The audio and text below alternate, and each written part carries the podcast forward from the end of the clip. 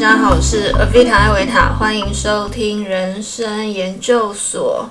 各位听众，我离职了，我脱离了一个职场霸凌的环境了，I am free。所以这个节目需要你的赞助，赞助我，支持我继续做节目。至于我怎么闪电被离职的经过，以及我一直想要好好谈谈的职场霸凌，下回分晓。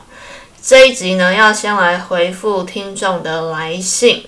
我要先感谢写信给我的听众，想要支持我的听众呢，除了金钱上的赞助外，另外我真心认为更可贵的是呢，你们愿意与我分享你们的人生经验。或是在你们的人生当中遇到一些迷惘，我相信当这些迷惘被谈论了，就像光照进那个你一直看不清楚的地方，也许你看清楚了你自己，你自己就能带着你去找到那一条属于你该走的道路。我认为我的角色呢，就有点像是这样，不是告诉你该往哪边走。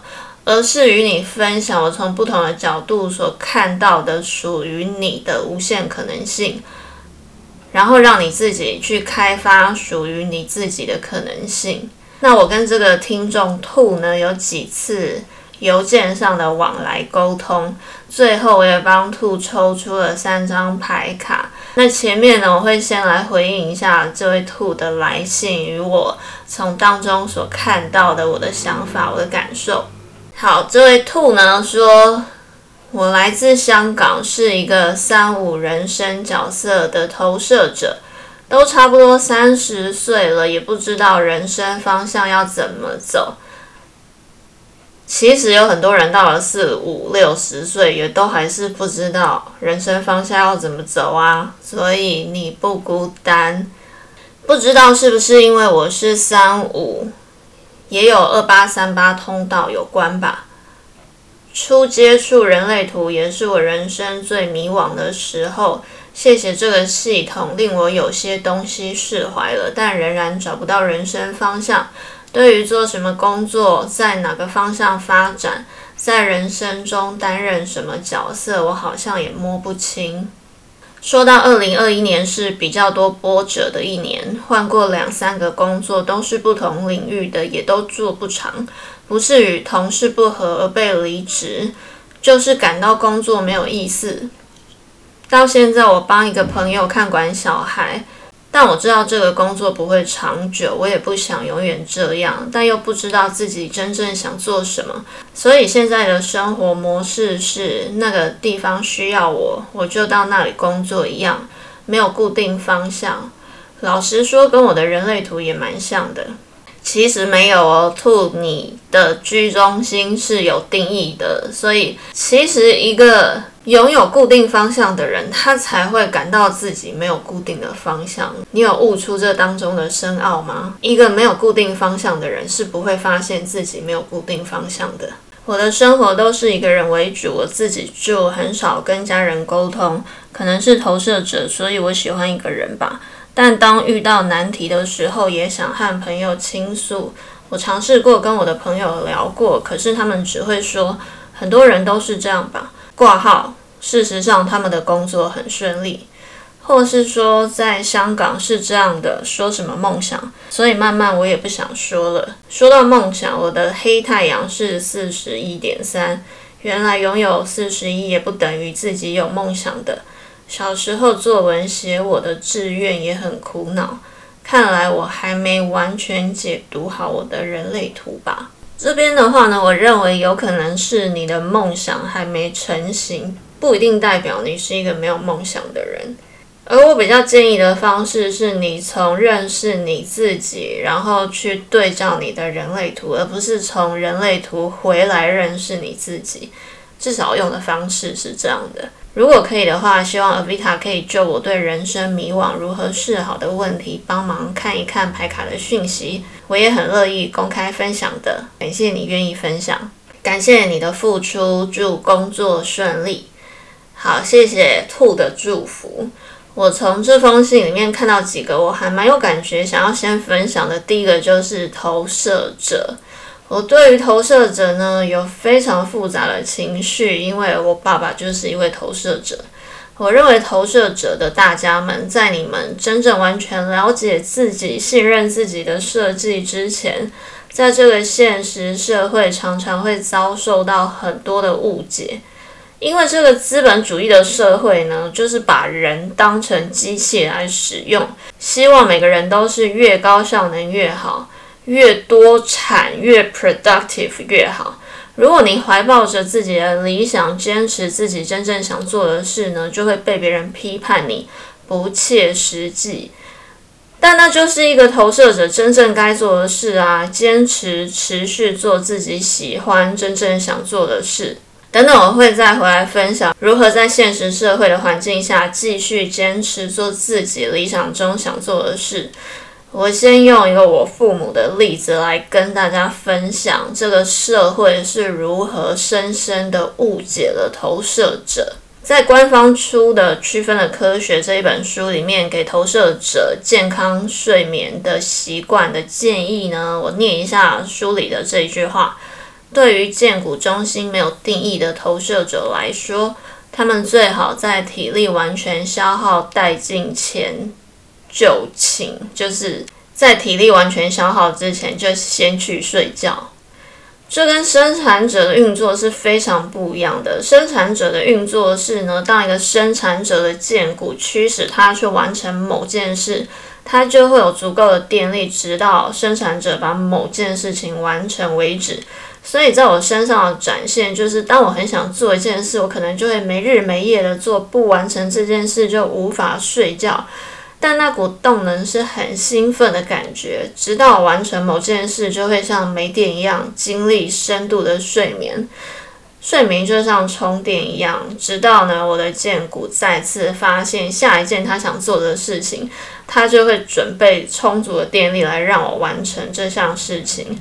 那小时候我们家呢是自己开公司，有自己的小型，大约两三人的工厂。那我爸爸就是一位投射者，你可以想象一位投射者，他用他头脑的能量在思考，经由喉咙说出我们可以怎么做。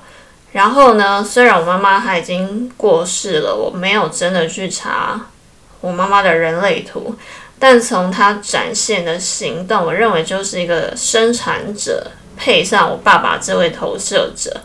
小时候呢，我爸妈常常为了公司的事情吵架，大部分的争执都是源自于我妈妈觉得我爸爸总是只出一张嘴，然后都是别人在累，都是别人在做。那从小我们家的小孩也会这样看到我爸爸，觉得妈妈很辛苦，因为我妈妈真的就是我每天眼睛张开，我妈妈就已经在工作，到我去睡觉的最后一刻，我妈妈还是一样不停不停的在工作。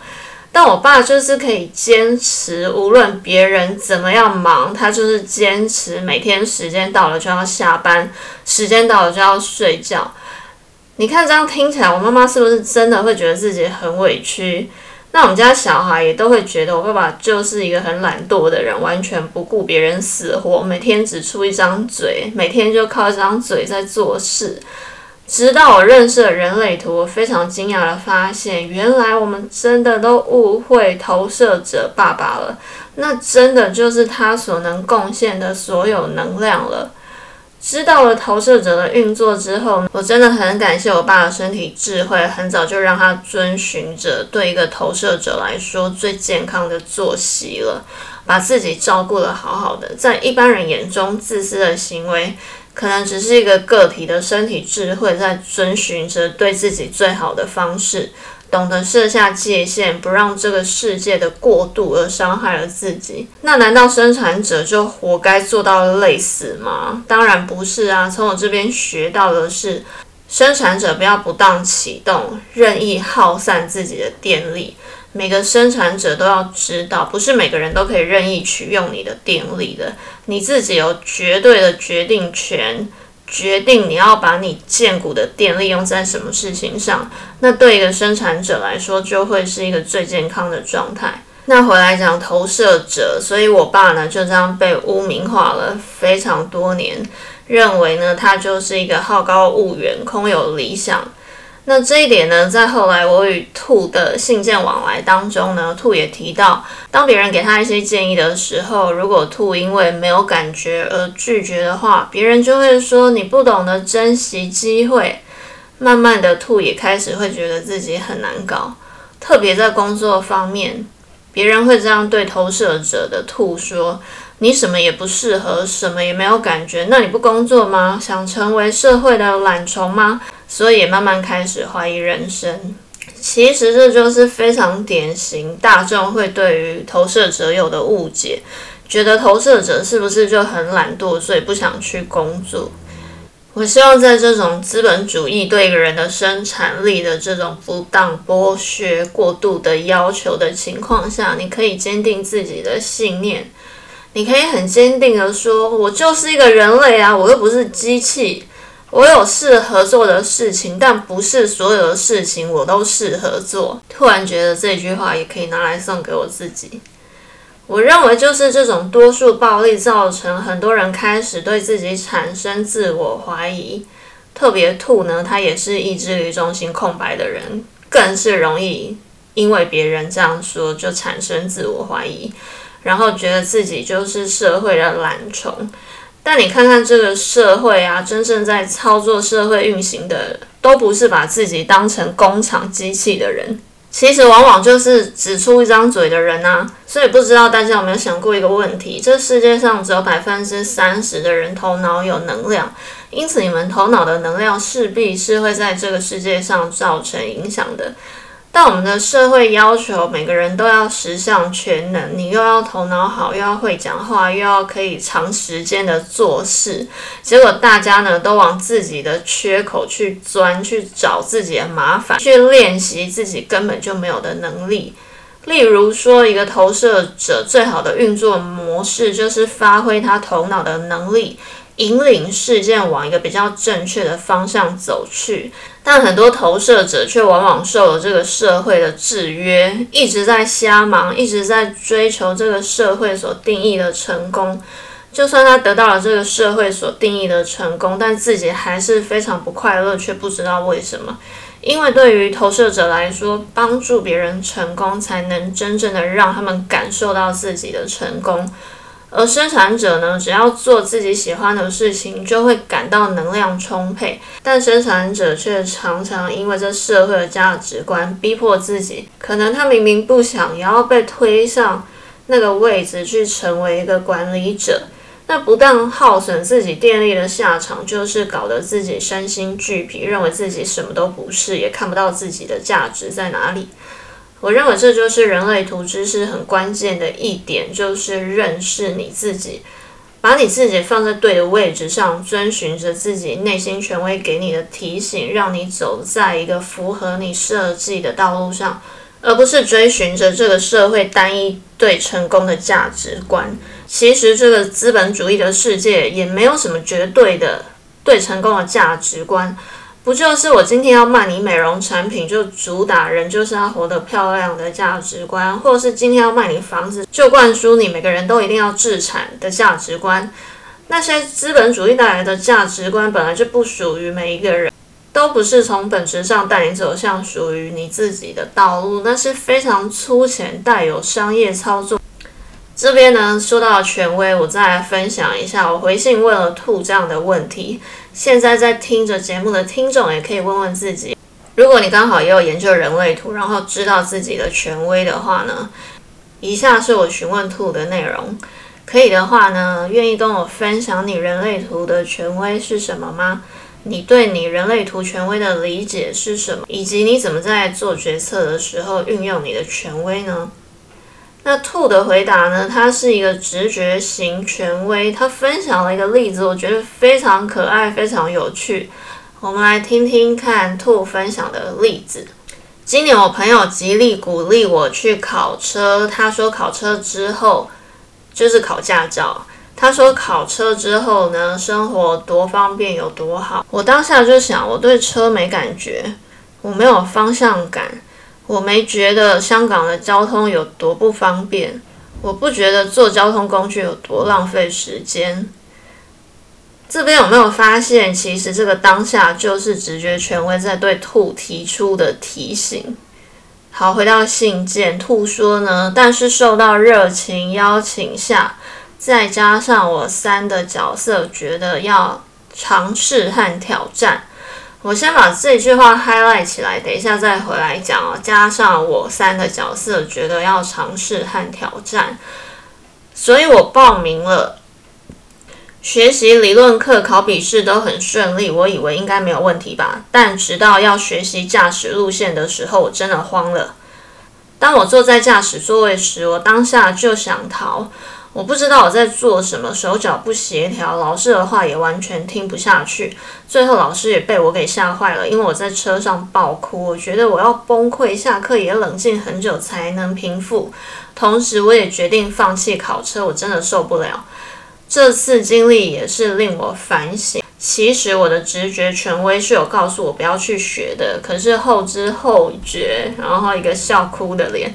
其实不会后知后觉啊。从这一次的经验，我相信兔呢，你就更能感受到如何接收来自你权威的提醒。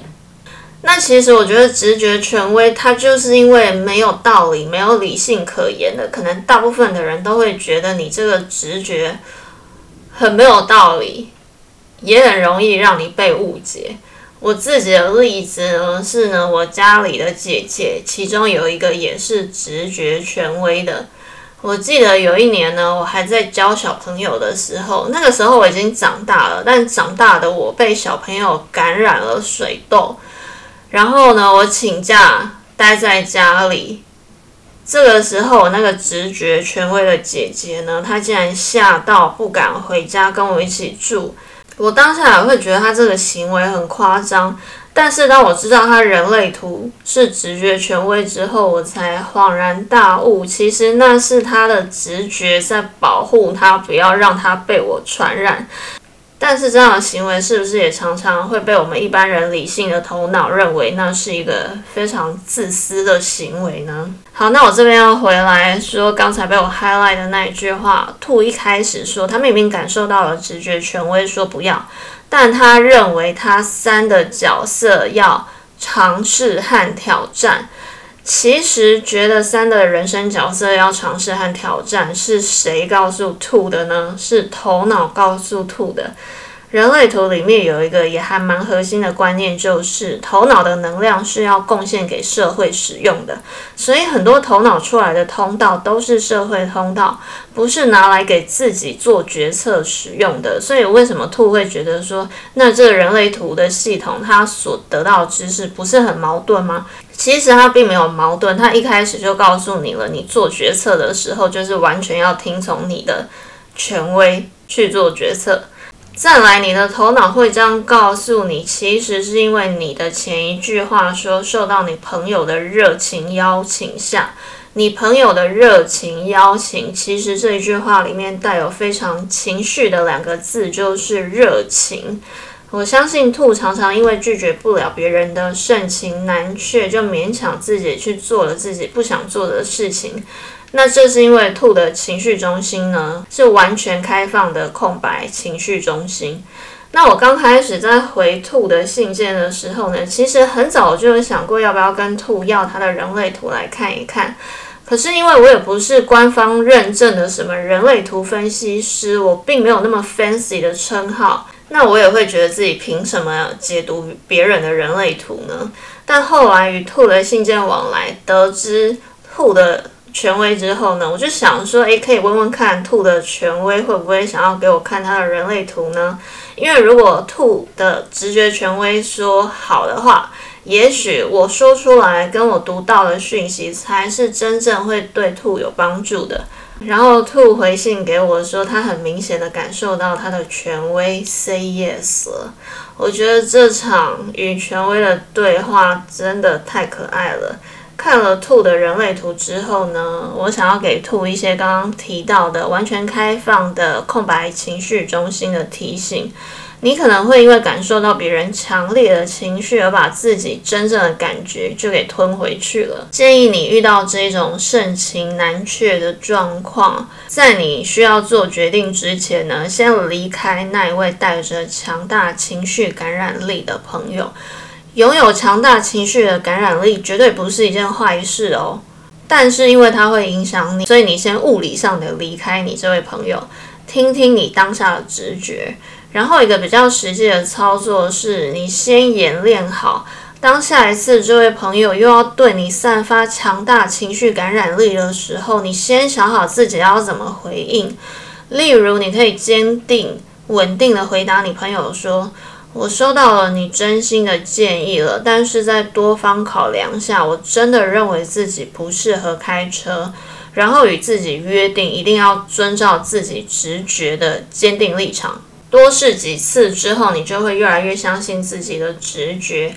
相信你的直觉会引领你朝向最适合你的道路去。那接下来我想要再回到刚刚工作的那个实际面哦。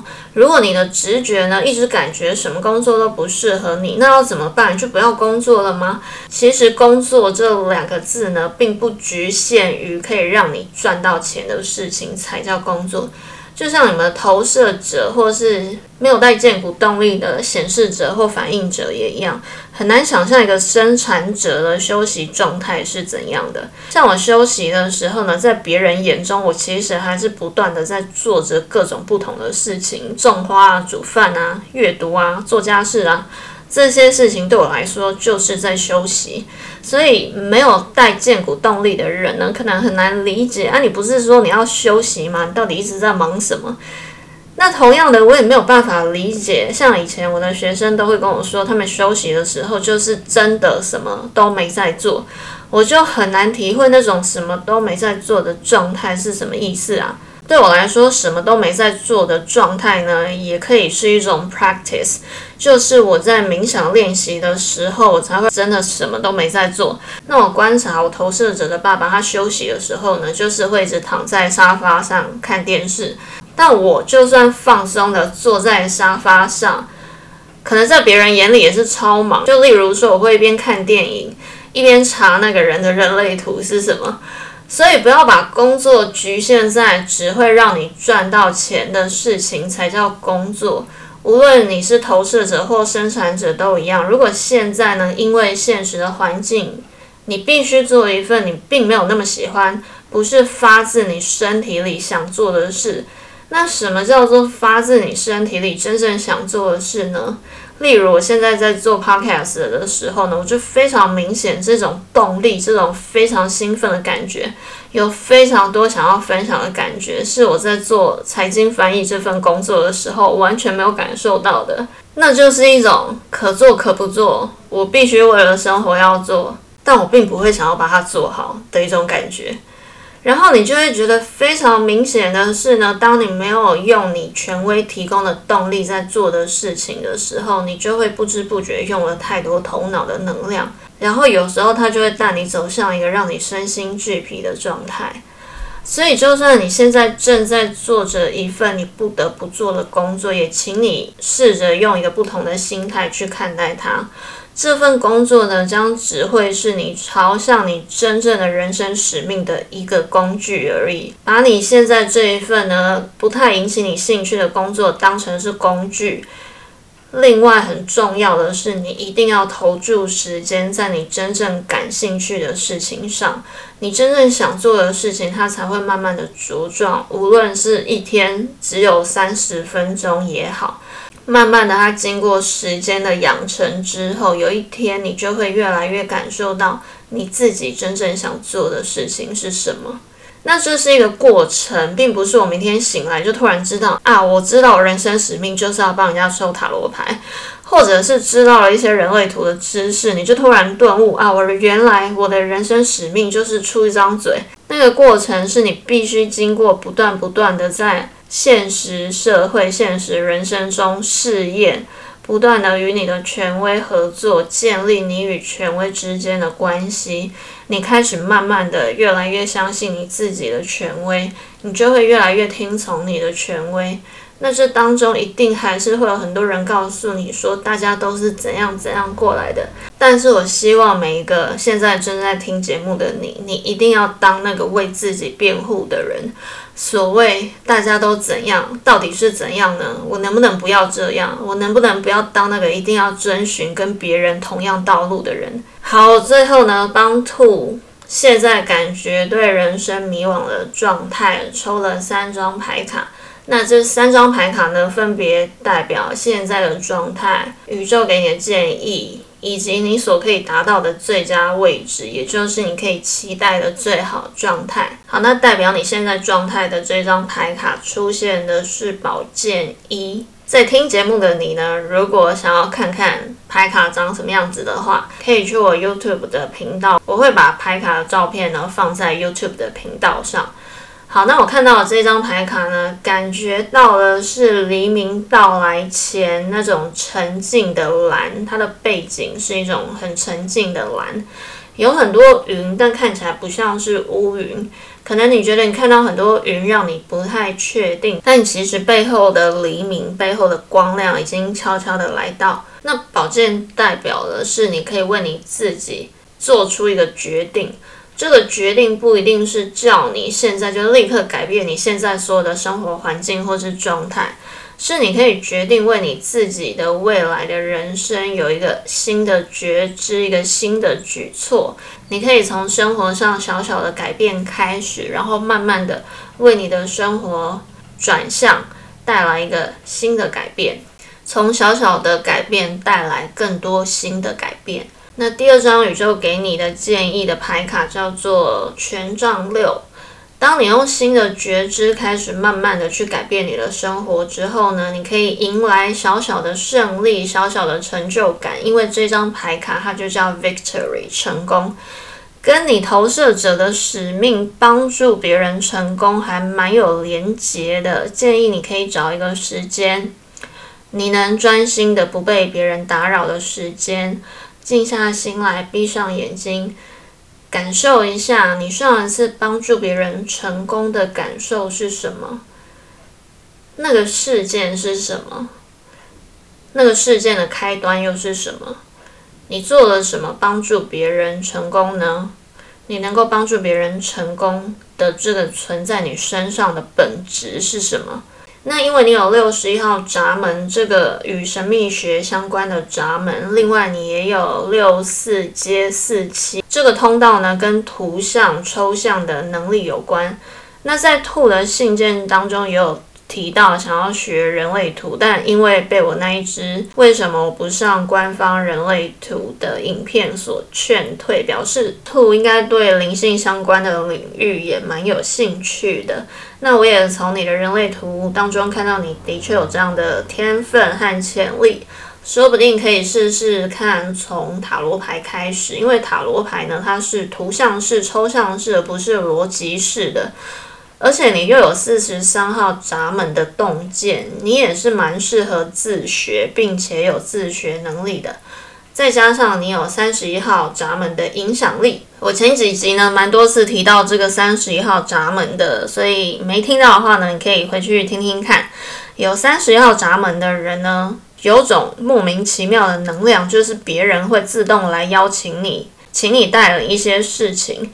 那另外要注意的呢，就是兔，你的喉咙中心也是空白的，所以切记别人没有邀请你说之前，请你把你所学到的、所读到的讯息先放在心中，等到时机成熟，别人邀请你诉说的时候，喉咙的能量呢才能有适当的展现与发挥。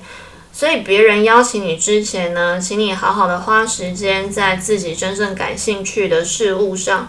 等到时机成熟的时候，这个时候呢，我们就要来看看第三张牌卡。你所能期待的最好的状态呢，是一张魔法师。当你真正了解自己，等待适当的时机能够展现自己的能量的时候，你就会成为那个可以施展魔法的人。那这个魔术师呢，身上有着集合了地水火风四种不同能量源源不绝的资源。